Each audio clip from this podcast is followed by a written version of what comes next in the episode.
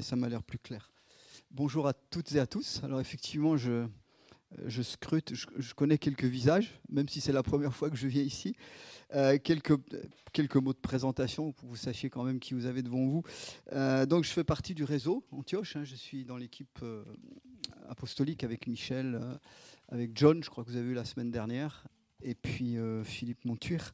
Donc j'étais ce week-end à, Dijon, c'est pour ça que sur le chemin du retour, je m'arrête chez vous.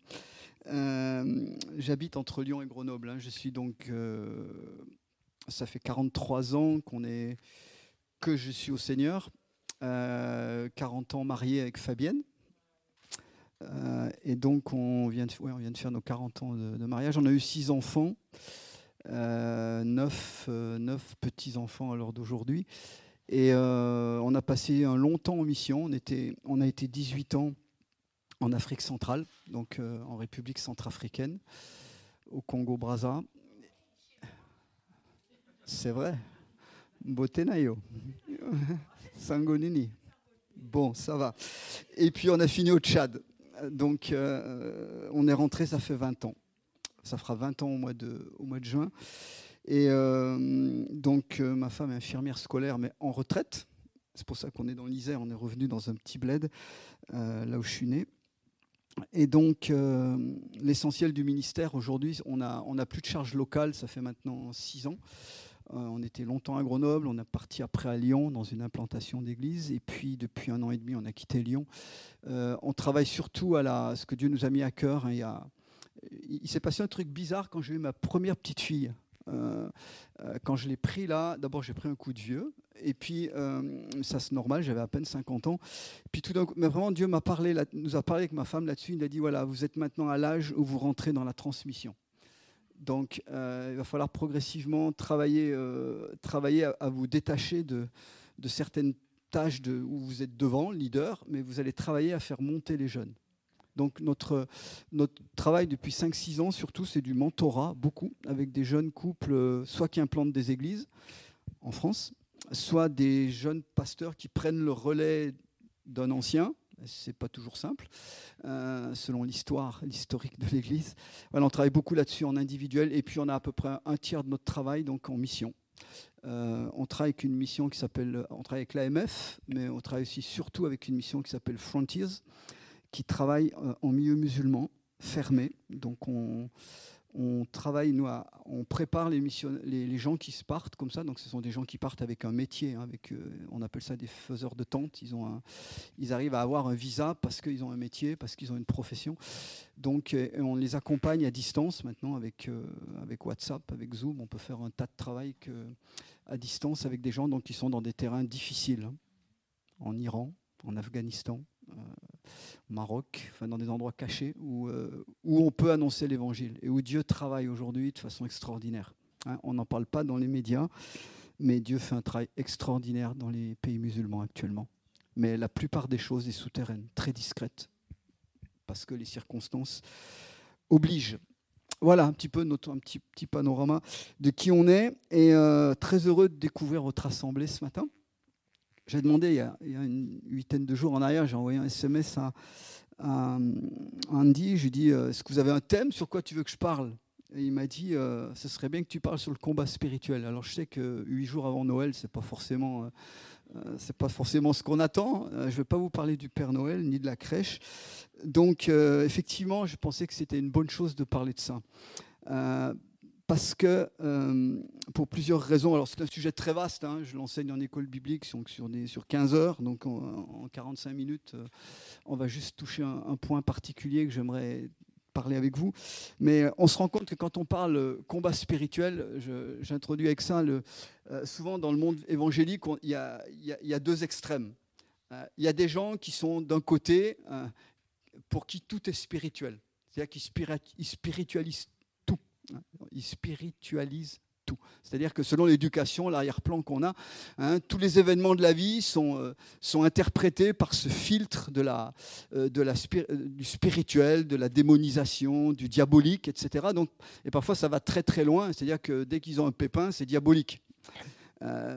Donc, ça nous donne parfois des doctrines extrêmes. Mais à l'autre inverse, dans le monde évangélique, vous avez des endroits où on ne parle jamais ou presque jamais du diable comme s'il ignorait, ça l'empêchait d'agir. Et finalement, on parle très peu de démons, on parle très peu de ces choses-là, et euh, on, est plutôt axé, euh, et c'est une bonne chose, hein, sur la parole de Dieu, mais on n'aime pas trop aller dans les sphères, spirituelles pour plein de raisons diverses, hein, par crainte, par, parfois parce qu'on a eu des mauvaises expériences aussi, parce que parfois on a peur des extrêmes, hein, c'est toujours la même chose. Et je dirais que dans le monde chrétien, on doit être, il y a un, mot, un maître mot qui concerne le le combat spirituel, c'est le mot discernement. On est appelé à discerner en tant, que, qu'enfant de Dieu. C'est-à-dire que quand vous regardez dans la Bible, euh, vous allez voir, euh, si vous lisez attentivement déjà les évangiles et les actes des apôtres, hein, vous serez certainement d'accord avec moi, il y a de nombreuses manifestations démoniaques. Allô?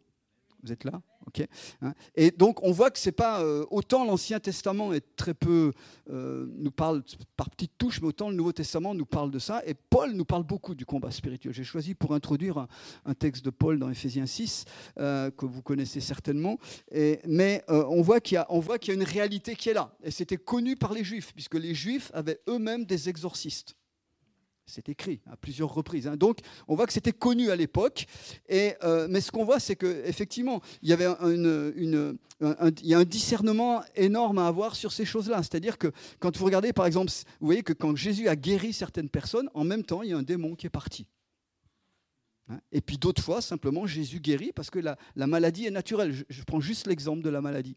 Hein. Ça veut dire qu'en clair, que dans ce domaine de la maladie, il y a parfois des maladies des infirmités, des choses qui sont réellement d'origine diabolique et démoniaque. Et surtout, permettez-moi de le dire, quand vous voyez que ça se répercute dans les familles, les mêmes choses. Hein. Ça, c'est typique, ça, ça signifie qu'il y a une action démoniaque qui est là sur, la, sur telle ou telle famille et qui se répercute sur des mères sur les filles, des, pères sur les fils, etc., euh, de génération en génération. Et puis, il y a d'autres maladies qui sont tout à fait naturelles. Si vous mangez 3 kilos de chocolat ce soir et que vous êtes malade la nuit prochaine, ne cherchez pas le démon de chocolat. C'est juste que vous avez fait de l'excès de table. Hein. C'est juste que vous avez dépassé la mesure. Donc ça, c'est tout à fait naturel. Il n'y a pas besoin même d'être un médecin pour l'expliquer. Euh, je ne vous conseille pas euh, d'expérimenter, c'est pas très agréable. Hein. Donc, euh, mais c'est réel. Il y, a, des choses donc naturelles et spirituelles. Ce qui est important, c'est vraiment un maître mot. C'est pour ça que la Bible parle du discernement des esprits. C'est pour ça que la Bible, elle parle de, de, de notre maturité qui nous apprend à discerner les choses dans le monde spirituel. Dans Ephésiens 6, si on peut afficher, un texte qui est très connu. Je vais parler, beaucoup vous parler des Éphésiens tout à l'heure dans, dans la création de leur Église. Paul dit, euh, au reste, fortifiez-vous dans le Seigneur et par sa force toute puissante. Revêtez-vous de toutes les armes de Dieu, afin de pouvoir tenir ferme contre les ruses ou contre les manœuvres du diable. Ça dépend de votre traduction. Car nous n'avons pas à lutter contre la chair et le sang, mais contre des autorités, comme on s'est dit ici, contre des, euh, contre des dominations, contre des autorités, contre les princes de ce monde de ténèbres, contre des esprits méchants dans les lieux célestes. Notez bien, on va lire encore le suivant, mais notez bien ici, il est parlé de domination des princes de ce monde de ténèbres, des esprits méchants dans les lieux célestes. Ce n'est pas des démons, ça c'est des puissances dans le monde invisible qui sont au-dessus de nos têtes, qu'on ne voit pas. Hein. Il y a une distinction sur ces choses-là, on va en parler un petit peu tout à l'heure. Et puis, verset 13, donc, Paul revient encore, c'est pourquoi prenez toutes les armes de Dieu afin de pouvoir résister dans le mauvais jour et tenir ferme après avoir tout surmonté. Hein. Donc, notez bien déjà sur, ces quatre versets que nous lisons, l'insistance de Paul sur le fait d'être proactif. Hein, tous les verbes que vous avez ici euh, sont, euh, si je reprends le verset 10, au reste, fortifiez-vous dans le Seigneur par sa force toute puissante. C'est un impératif. Paul dit, fortifiez-vous. Hein. Euh, vous savez que dans la Bible, il y a d'autres endroits où Dieu dit, je te fortifie. Mais il a dit à Josué, fortifie-toi et prends courage. Hein. Là, il dit, fortifiez-vous. J'aime ce texte d'Éphésiens aussi parce qu'il ne s'adresse pas seulement aux individus, il s'adresse à la communauté. Et on est appelé chacun, donc, à se fortifier dans le Seigneur par sa force toute puissante. Hein. On est appelé chacun, verset 11, à revêtir les armes de Dieu. Hein. Donc, et il est bien dit, revêtez toutes les armes. Il, donne un inventaire après, hein. je n'aurai pas trop le temps d'aller dessus aujourd'hui, mais il dit bien, revêtez toutes les armes afin de pouvoir tenir ferme contre les ruses du diable. Ça veut dire très clairement, les amis, je pense qu'on est, on est conscient de ça, nous avons en face de nous, dans nos vies spirituelles, un adversaire, un ennemi qui cherche à nous détruire. Vous savez que quand vous regardez la vie de Jésus, euh, il, a été très clair. Hein, et Jésus a dit à un moment, il vient que le voleur ne vient que pour égorger, voler, détruire. Et moi, je suis venu donner la vie en abondance. Donc il, fait bien le parallèle, il fait bien la, comparaison entre ce que le diable nous propose, son but, et ce que Dieu nous propose. Amen. C'est important de comprendre ça. Hein. Paul dira, c'est dans les Colossiens, il dit hein, que euh, nous étions autrefois dans le royaume des ténèbres, que par notre foi en Jésus, et par son sacrifice sur la croix, donc par sa résurrection, il nous a arrachés du royaume des ténèbres, il nous a transportés dans le royaume de son Fils bien-aimé. Ça veut dire qu'un euh, aspect important que peut-être on ne souligne pas trop souvent, quand nous devenons enfants de Dieu, quand nous appartenons à Jésus, nous avons changé de royaume. Amen. Donc ça veut dire qu'on a changé de maître, de roi, mais aussi on a changé de législation, on a changé de loi. On vit plus sous les lois de l'ancien royaume, on vit sous des lois nouvelles. C'est pour ça que Jésus a dit, hein, on vous a appris que, mais moi je vous dis que. Hein, il disait ça au peuple juif qui était encore sous la loi, sous les, principes de Moïse. Hein, on vous a appris que, mais moi je vous dis. Voilà, on vous a appris que si tu, euh, si tu, commets l'adultère, bah, il y avait une sanction à l'époque qui était sans pitié. Mais moi, je vous dis que simplement, si tu convoites quelqu'un, euh, la femme, une autre femme avec ton œil, déjà tu as pratiqué. Ça va loin. N'est-ce pas, messieurs? Ça va loin pour nous, hein, ces choses-là la convoitise des yeux. Hein. Et puis d'autres choses, euh, je prends juste cet exemple-là. On vous a appris que tu, œil pour œil, dent pour dent, tu aimeras ton, ceux qui t'aiment, tu haïras ton ennemi. Moi, je vous dis, aimez vos ennemis. Bénissez ceux qui vous maudissent. Priez pour ceux qui vous font du mal. Ça va très loin. Vous êtes d'accord avec moi? Donc, on a changé de royaume, on a changé de loi. Mais nous avons un ennemi qui était notre ancien maître. Hein, je n'ai pas le temps ce matin d'aller chercher loin sur d'où vient, vient le diable, etc. On fait ça en école biblique parce que ça. Mais la Bible est, quand même assez explicite sur ces choses-là, d'où viennent les démons, etc. Je n'ai pas le temps ce matin, mais c'est une réalité. Nous sommes dans ce combat spirituel. Et Paul dit bien donc revêtez-vous de toutes les armes de Dieu afin de pouvoir tenir ferme contre les ruses du diable. On a en face de nous un ennemi rusé, malin. La Bible l'appelle des fois le malin. On a en face de nous quelqu'un qui cherche. Hein, euh, euh, Jésus dit encore qu'il est menteur et qu'il est meurtrier dès le départ. Alors, je ne veux pas vous faire une. Euh, vous parler pendant 45 minutes du diable. Simplement, je veux vous rendre conscient que c'est une réalité dans le monde dans lequel nous sommes. Jésus était très conscient de ça les apôtres, les premiers disciples, le livre des actes, on va les regarder un petit peu dans le livre, étaient très conscients de cet environnement spirituel. Et question, est-ce que vous pensez qu'aujourd'hui le monde a changé? Est-ce que vous pensez qu'il y a moins de démons aujourd'hui qu'à cette époque-là? Qu'il y a moins d'influence démoniaque qu'à cette époque-là? C'est une bonne question, non? Hein? On doit être sensible à ça. Et je peux vous dire que pour avoir travaillé en, Afrique pendant longtemps, pour être allé en Inde plusieurs fois, etc., j'ai remarqué que le diable est très habile pour s'adapter aux cultures. Il s'adapte selon les contextes, il n'agit pas de la même manière, il est très fin là-dessus. Hein, et euh, j'aime à le dire, hein, c'est un, peu, brutal ce que je vais vous dire, mais, mais euh, j'ai vu en tout cas en Afrique le monde démoniaque à ciel ouvert. Hein, je ne veux pas vous raconter les expériences qu'on a vécues, mais la sorcellerie, tout ça, c'est présent partout.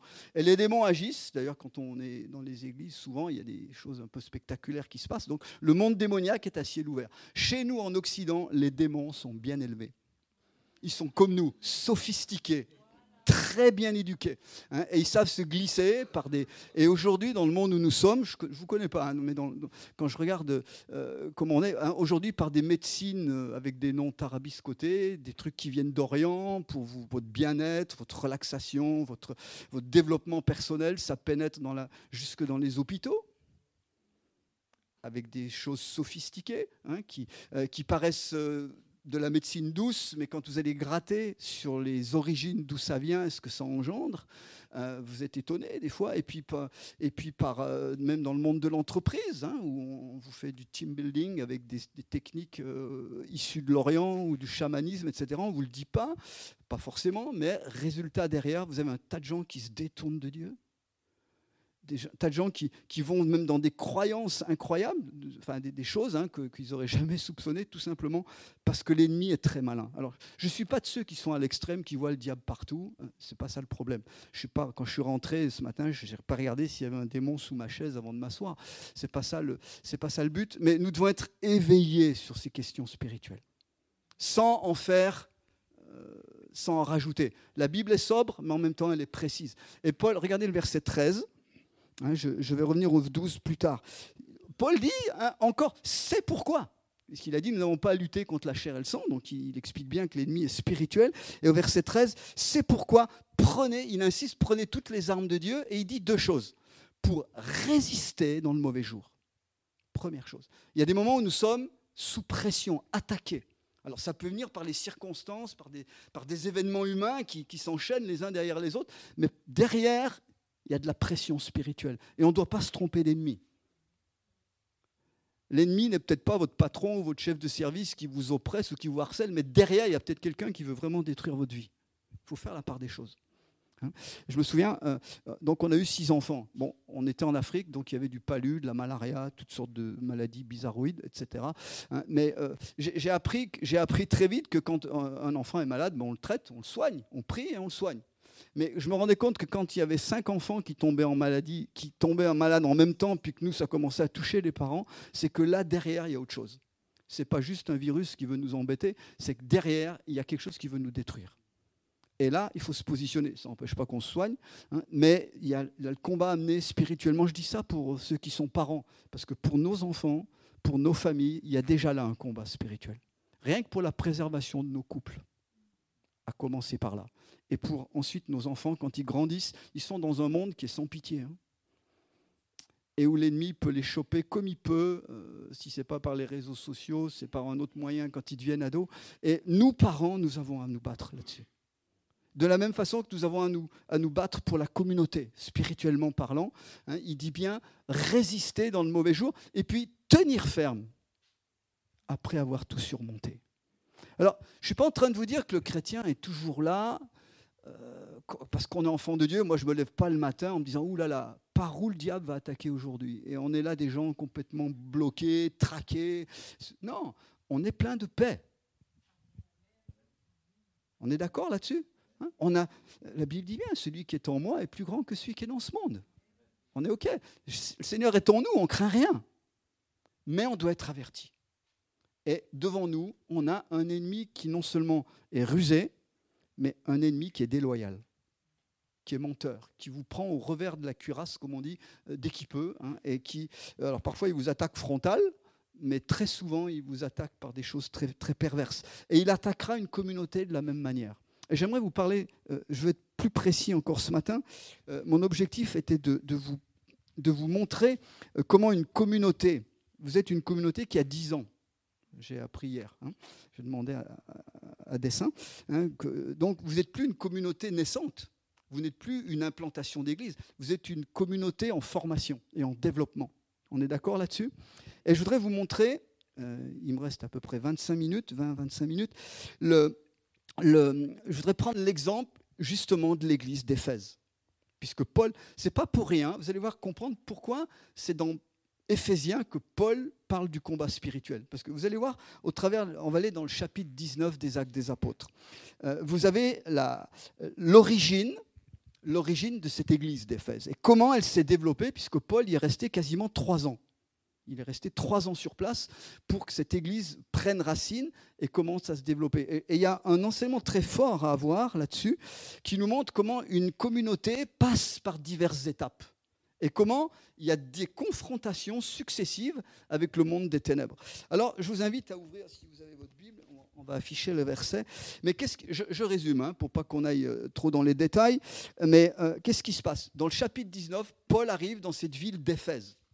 Éphèse, aujourd'hui, c'est en Turquie. On a retrouvé les, On a retrouvé les ruines. Hein, c'est une ville qui, est, à l'époque, était au bord de mer, mais maintenant qui a une, une quinzaine de kilomètres hein, de, la, de la côte. Et euh, Paul arrive là, et il trouve quelques disciples. Donc, Éphèse était une ville de 500 000 habitants. C'était une, ville, à l'époque, c'était une des grandes métropoles de l'Empire romain. Donc les Romains avaient, avaient, euh, mis la main sur cet endroit-là. Hein, et il y avait donc, on a retrouvé un amphithéâtre de 20 000 places hein, qui, euh, euh, où, des grands groupes chrétiens font des concerts aujourd'hui. Donc ça a été, été excavé des, ruines, des, collines. Et donc, dans cette ville, la particularité, c'est qu'il y avait dans cette ville un temple qui était l'une des sept merveilles du monde, le temple de Diane. Diane, c'est la déesse romaine de la chasse, et chez les Grecs, Artémis, c'était la déesse de la fécondité et de la chasse aussi, et surtout de la fécondité. Donc c'était une déesse femme, et dans ce temple, donc qui était gigantesque, on a retrouvé les ruines également, hein, on a même refait des maquettes euh, à quoi il pouvait ressembler, c'était un, édifice extraordinaire, mais dans ce temple-là, c'était un des, lieux les plus élevés de l'idolâtrie. Et entre autres, il y avait des, comme c'était la déesse de la fécondité, il y avait des prêtresses et des prostituées sacrées.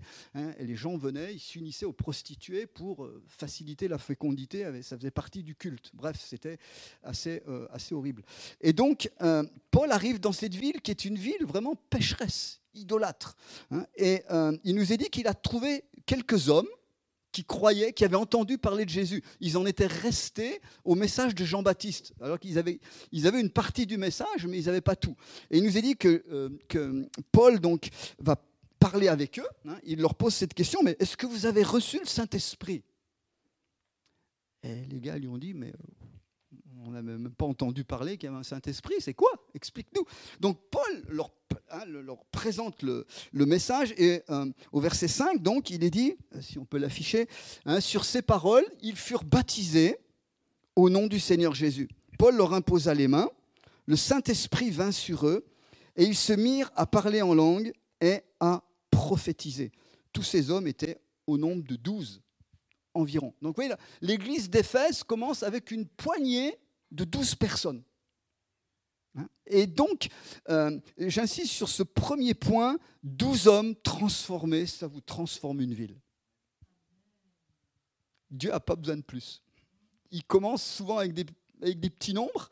Hein? et là, donc, 12 euh, hommes, vous avez remarqué, ils ont, ils ont été baptisés d'eau, donc ils, ont, ils, avaient, ils avaient une partie du message de l'évangile. Donc, Paul leur explique l'évangile de A à Z ils sont baptisés dans l'eau et ils sont baptisés dans le Saint-Esprit. Immédiatement. Ça n'a pas, traîné. Hein, parler en langue, prophétie, etc. Donc ça veut dire qu'il y a d'abord douze hommes transformés, remplis de l'Esprit. Ça va? Vous êtes toujours là? Êtes-vous remplis de l'Esprit? C'est quelque chose qu'il faut continuellement entretenir.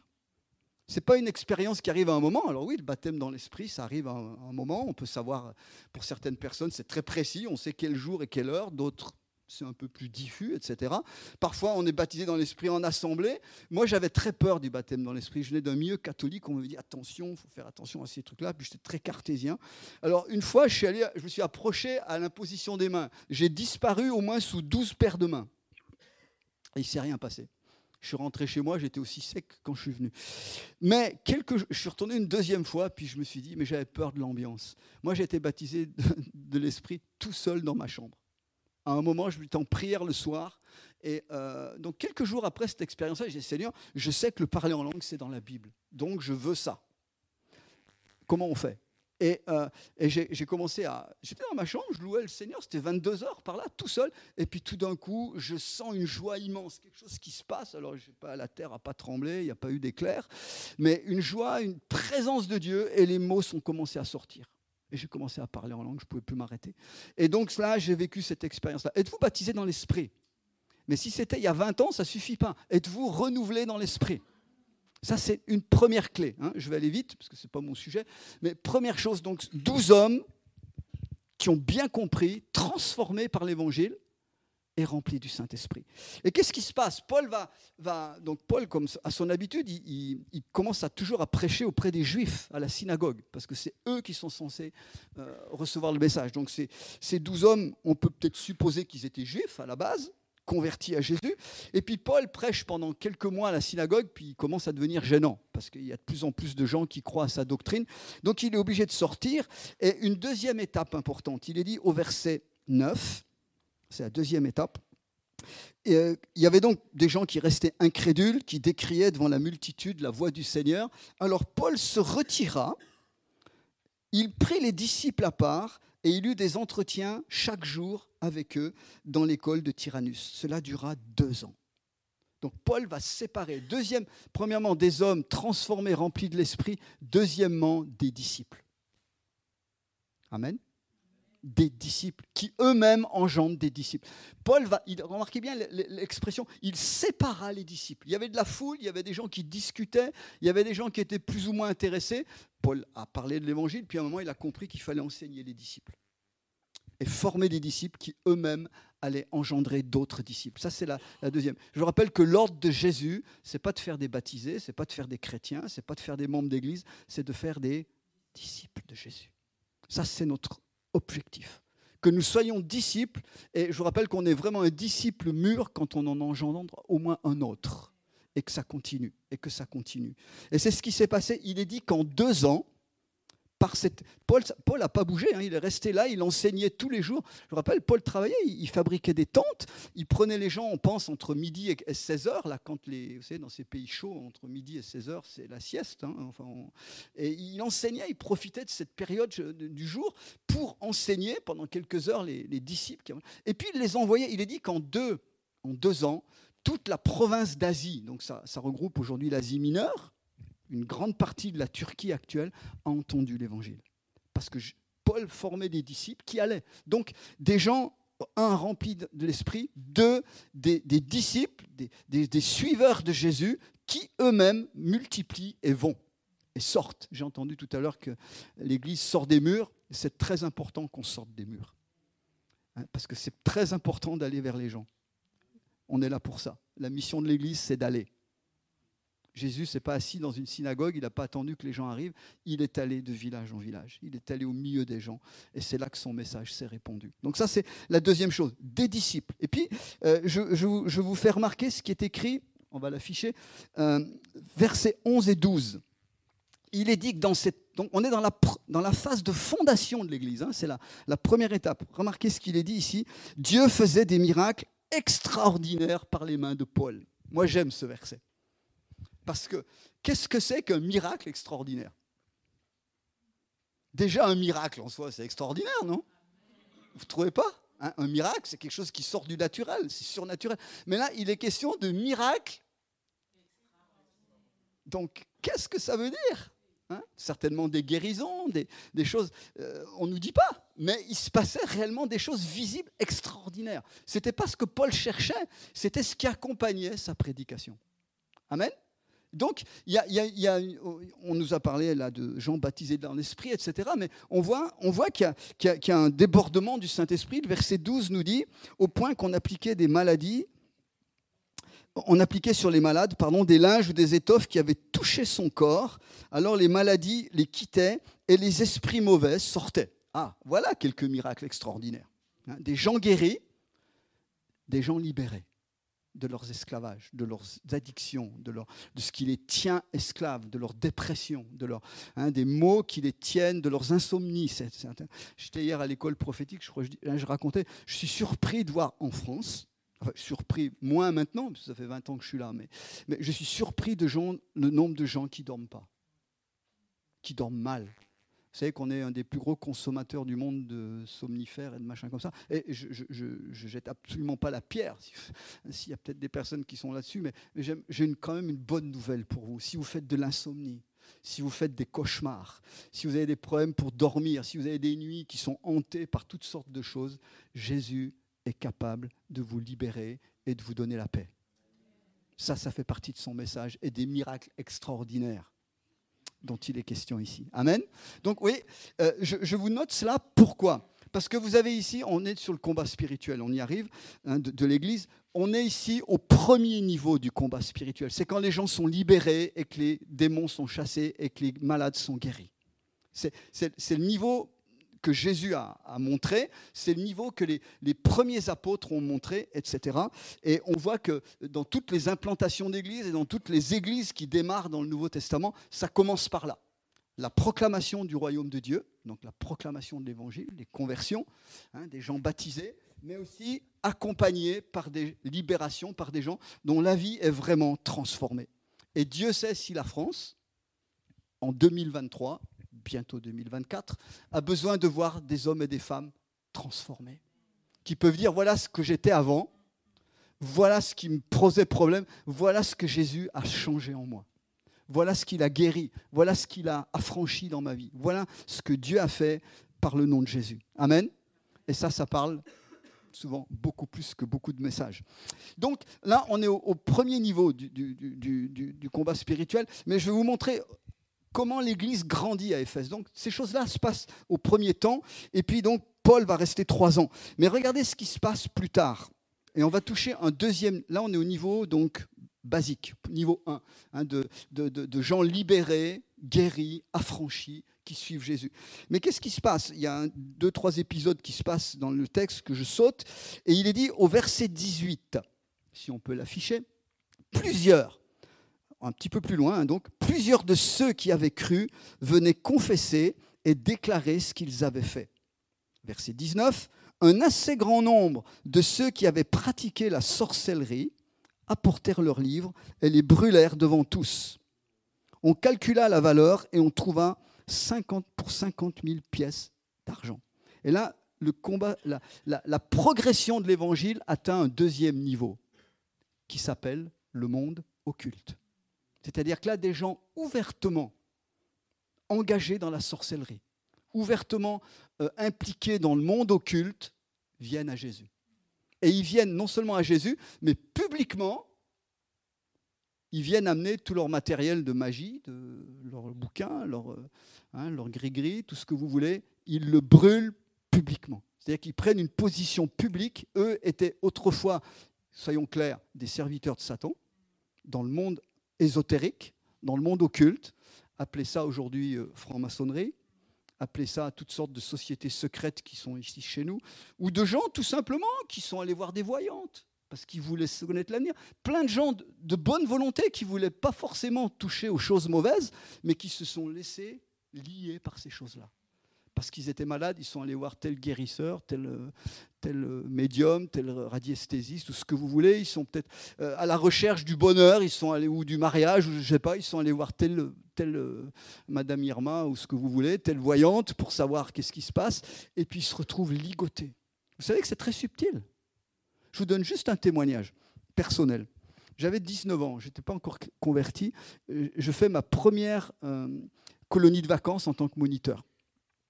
Et je me retrouve avec des, enfants, comme je voulais être éducateur spécialisé, j'ai fait une colonie d'enfants handicapés. Je me retrouve dans le sud de la France. Et je ne sais pas si vous avez été moniteur de colo de vacances, dans le monde en tout cas, euh, mais une fois que les enfants sont couchés, la journée commence. Enfin, en, gros, euh, euh, c'est le cinquième repas, etc. Et il y avait là, donc moi j'arrive dans une équipe, je connaissais absolument personne. Il y a une jeune fille qui avait mon âge, 19-20 ans, elle me dit, euh, Pascal, tu es né quel jour? Je lui dis, pourquoi tu me demandes ça? Elle me dit, je vais faire ton thème astrologique. Je ne savais pas ce que c'était. Euh, elle me dit, donne-moi juste ta date de naissance. Elle m'explique très simple, elle faisait de l'astrologie. Hein. Donc elle me dit, euh, d'après la position des, étoiles, des astres, le jour de ta naissance, je vais te dire un petit peu certaines choses sur ton avenir. Dis en rigolant, vas-y, allez, hop. Donc elle me fait ça, quelques jours plus tard, elle vient me voir, elle me dit, ben, j'ai fait, euh, donc elle bossait la nuit, hein, et elle me dit, j'ai regardé, etc. Je vais te dire, elle commence à me donner, elle ne me connaissait pas, elle commence à me donner deux, trois traits de caractère ça collait bien. Après, elle me dit des choses, j'ai tout oublié, sauf la dernière phrase. Tu vas mourir jeune. Bon, je suis jeune, hein. j'ai que 65 ans. Tu vas mourir jeune. Mais vous voyez, j'avais 19 ans, j'en ai 65, c'est resté ancré là. Alors j'ai pris ça pour de la rigolade. Mais n'empêche que, quand je suis venu à Jésus, je me suis souvenu de ce truc-là. Je me suis délié de ces paroles. Alors je suis encore jeune, je peux mourir jeune, mais j'aurais été jeune longtemps. Donc, euh, donc, mais j'ai brisé ces paroles-là. Et quand je, quand je, quand je on parle avec, euh, avec Fabienne, ma femme, pour se marier, elle me raconte la même expérience. Elle, c'était beaucoup plus précis. Elle était aussi en colo, quelqu'un lui a fait son thème astrologique. Elle avait 20 ans, à peu près 18-20 ans, euh, un peu, pas du tout dans le même contexte que moi. Et euh, on lui avait dit, d'après son thème astrologique, et pareil, elle avait retenu que la dernière phrase Tu vas mourir à 33 ans. Vous voyez comment des gens peuvent vous coller des, comme ça, juste pour vous faire plaisir ou pour s'amuser des trucs. Sur... Et, euh, et, donc, on lui avait dit, tu vas mourir à 33 ans d'après les planètes, puis après, d'après les, euh, les machins de la main. Euh, donc, euh, elle se convertit, pareil. Dès que nous, on était enseignés là-dessus, elle s'est dégagée de ça, les pasteurs ont prié pour elle. Donc, elle me dit, on échange là-dessus, c'était quand même assez drôle quand on, quand on a fait connaissance plus intime, qu'on avait vécu ces mêmes choses-là. Mais je vais vous dire une chose, à l'âge de 33 ans, Fabienne, venait on avait quatre enfants à l'époque, une nuit, on était, on était donc en mission, mais on était revenu en congé en France. Une nuit, elle prend une crise d'asthme alors qu'elle n'avait pas eu d'asthme quasiment depuis son enfance. Et elle a failli mourir une nuit, à l'âge de 33 ans. Et on était, euh, on était en campagne, il n'y avait pas d'hôpital, on a prié, à l'époque il n'y avait pas de portable, il n'y avait rien du tout. Euh, c'était un, siècle d'avant. Hein. Et euh, on prie, et rien ne se passait. Et de plus en plus, je sentais qu'elle ne respirait plus, on était en pleine nuit, et l'impression qu'elle partait. Et tout d'un coup, on s'est rappelé cette parole on a dit non, mais le diable est en train de nous jouer un tour. Il veut nous faire croire que c'est lui qui a raison et que tu vas mourir à 33 ans. Quand on a, pourtant, elle était déliée depuis déjà 15 ans, hein, euh, depuis, depuis 13 ans. Mais on a, on a repris position. On a dit diable, pas question que tu reprennes sa vie à 33 ans. La Bible dit que c'est Jésus qui a les clés de la mort et du séjour des morts. Donc toi, tu n'as aucun droit. C'est Jésus qui décidera quand elle mourra. Crise d'asthme terminée on est allé voir le médecin par précaution. Deux jours après, il a dit Mais vous avez eu un drôle de truc là. Ça aurait effectivement pu vous emmener. Euh, donc, pour vous dire que le diable est un menteur, il veut même parfois réclamer des trucs sur lesquels il n'a plus aucun droit. Ne vous laissez pas faire. Et là, vous voyez, dans le monde occulte, il y a eu une deuxième étape du combat spirituel. ce que je veux vous dire, c'est que votre Église, si elle grandit, si des gens euh, comme à Éphèse, sont changés, transformés, remplis du Saint-Esprit, à un moment, le monde occulte peut se lever contre vous. Je ne vous, dis, vous dis pas que ça va forcément arriver ou comment, mais ça fait partie de ces étapes de croissance de l'Église. Ne soyez pas surpris, désarçonnés. Par contre, à un moment, c'est eux qui vont devoir venir mettre genoux devant Jésus. Donc ne lâchez pas, parce que là, il y a un combat contre ces personnes-là. Et je vous le disais, dans notre monde euh, français aujourd'hui extrêmement rationnel, où on croit que ce qu'on voit et que la science est notre Dieu, vous avez plein de gens, quand la science marche plus, ils vont essayer autre chose. Et vous avez plein de gens dans nos villes impliqués dans toutes sortes de choses occultes. Je ne vous dis pas qu'il faut avoir peur, je ne vous dis pas qu'il faut les chercher, simplement, mais soyons conscients de ces choses-là. Parce qu'il y a une troisième étape, et il me reste cinq minutes pour en parler. Qu'est-ce qui se passe à Éphèse? Donc des gens, remarquez bien, on a vu hein, donc des gens dans le monde occulte se sont convertis. Ils sont venus publiquement brûler leur matériel et ils se sont soumis à Jésus. Amen. Le résultat, c'est que le verset 20 nous dit, ainsi, dès qu'ils ont fait ça, par la force du Seigneur, la parole se répandait encore plus. Amen. Donc il y a eu une étape de franchie. Et puis on va plus loin. Qu'est-ce qui va se passer à Éphèse? Il va y avoir un soulèvement dans la ville. La Bible parle de troubles, etc. Donc c'est Luc hein, qui écrit les actes. Il explique qu'il va y avoir des troubles, qu'il va y avoir une révolte, ce qu'on appelle une révolte des orfèvres. Pourquoi? Parce que je rappelle, il y avait ce temple de Diane. Des gens de de toute la, province d'Asie et de plus loin venaient adorer le Dieu ici, venaient sacrifier, etc. Donc c'était un haut lieu de l'idolâtrie. Et euh, vous savez, les hommes n'ont pas changé. Là où il y a de l'idolâtrie, il y a du business, il y a de l'argent. Maman est là. Hein. Et donc, qu'est-ce qui se passait? Il y avait des artisans qui fabriquaient des petits temples de. Et les gens, les, pèlerins qui venaient, ils ramenaient ça chez eux. C'était un gris-gris dans leur maison, comme il y en a qui ont de l'eau bénite ou ce que vous voulez aujourd'hui, hein, ou un Bouddha dans leur jardin. C'est euh, du, même, du même genre. Et donc, ils et, donc, il y avait un business phénoménal. Et plus il y avait de gens qui se convertissaient, plus le business de l'idolâtrie était en train de couler. Donc le chef des orfèvres a organisé une révolte. Pas content pas contents. Hein. Et, donc, parce que leurs affaires étaient en train de, chuter. Et regardez ce qui se passe. Euh, donc, le Démétrius, là, le chef des Orfèvres, dit, verset 27, il dit euh, euh, Cela risque le danger qui en résulte, ce n'est pas seulement que notre industrie, ah, je n'ai pas la même traduction, alors je vais dire ici, ce n'est pas que notre industrie ne tombe en discrédit, c'est encore que le temple de la grande déesse Diane ne soit tenu pour rien, et même que la majesté de celle qui est révérée dans toute l'Asie et dans le monde entier ne soit réduite à néant. Qu'est-ce qui se passe derrière cette émeute hein, Donc, il va y avoir une émeute dans la ville contre Paul, contre les chrétiens. Et suite à ça, le texte nous dit que Paul va partir. Paul va fuir par sagesse, pas par peur, mais il va aller dans une autre ville. C'est pas grave, l'Église est restée, elle. Le Saint-Esprit est resté à Éphèse.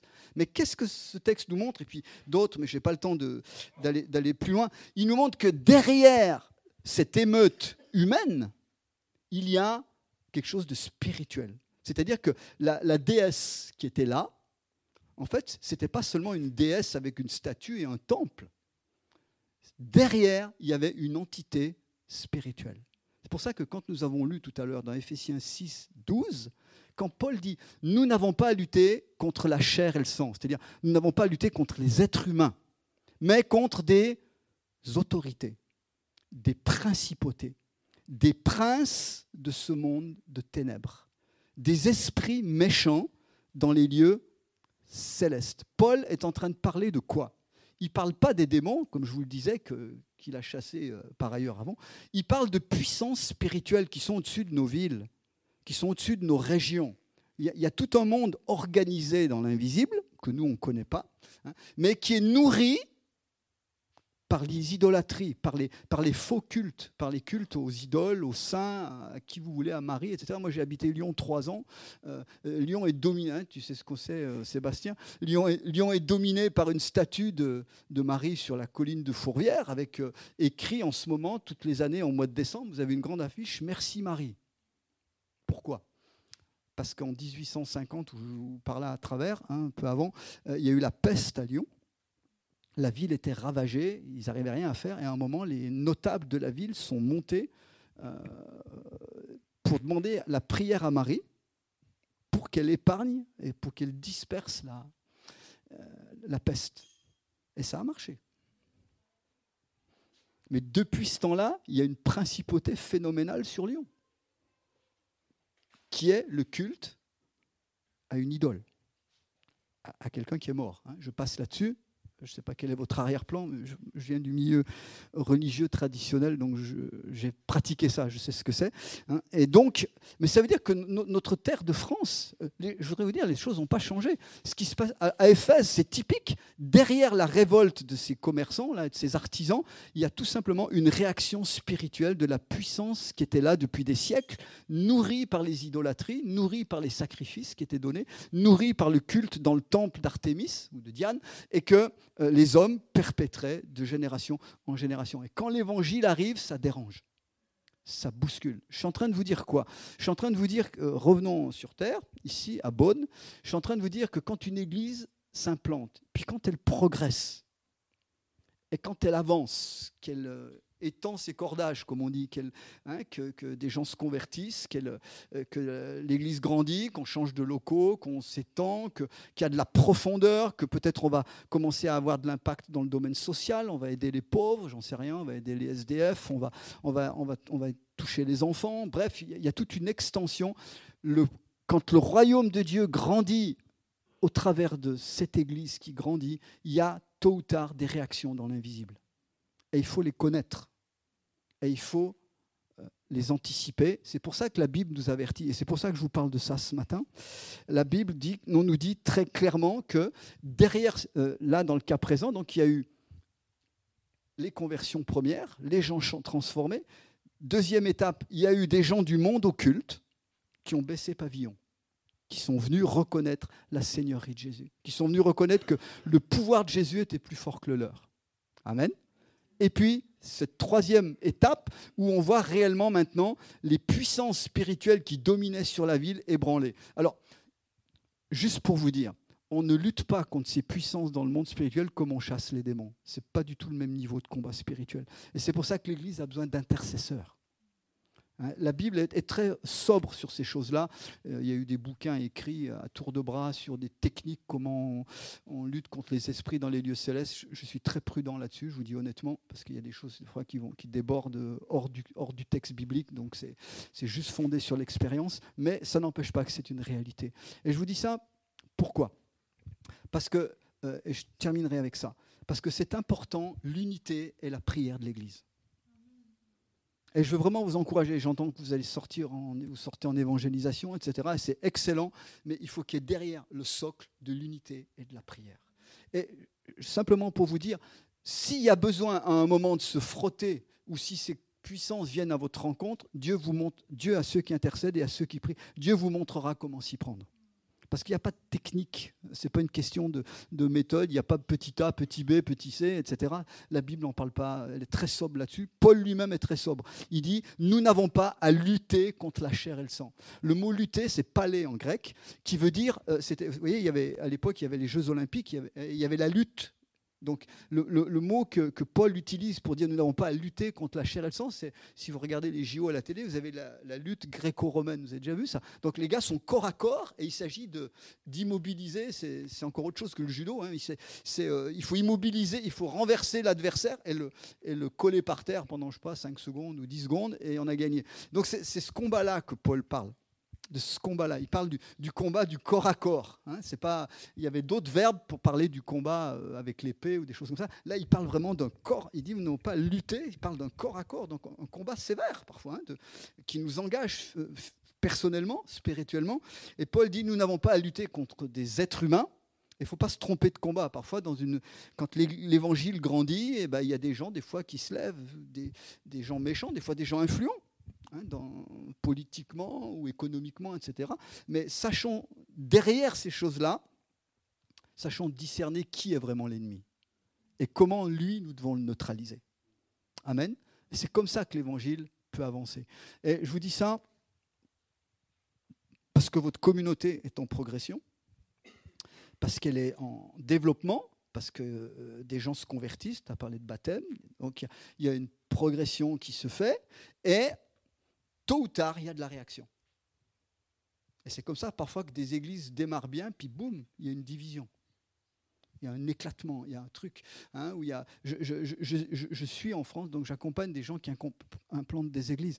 Un frère, j'étais récemment, euh, encore cette semaine au téléphone, il y a un frère, on a un, rendez-vous téléphonique tous les mois parce qu'il est loin. J'essaie d'aller le voir au moins deux fois par an.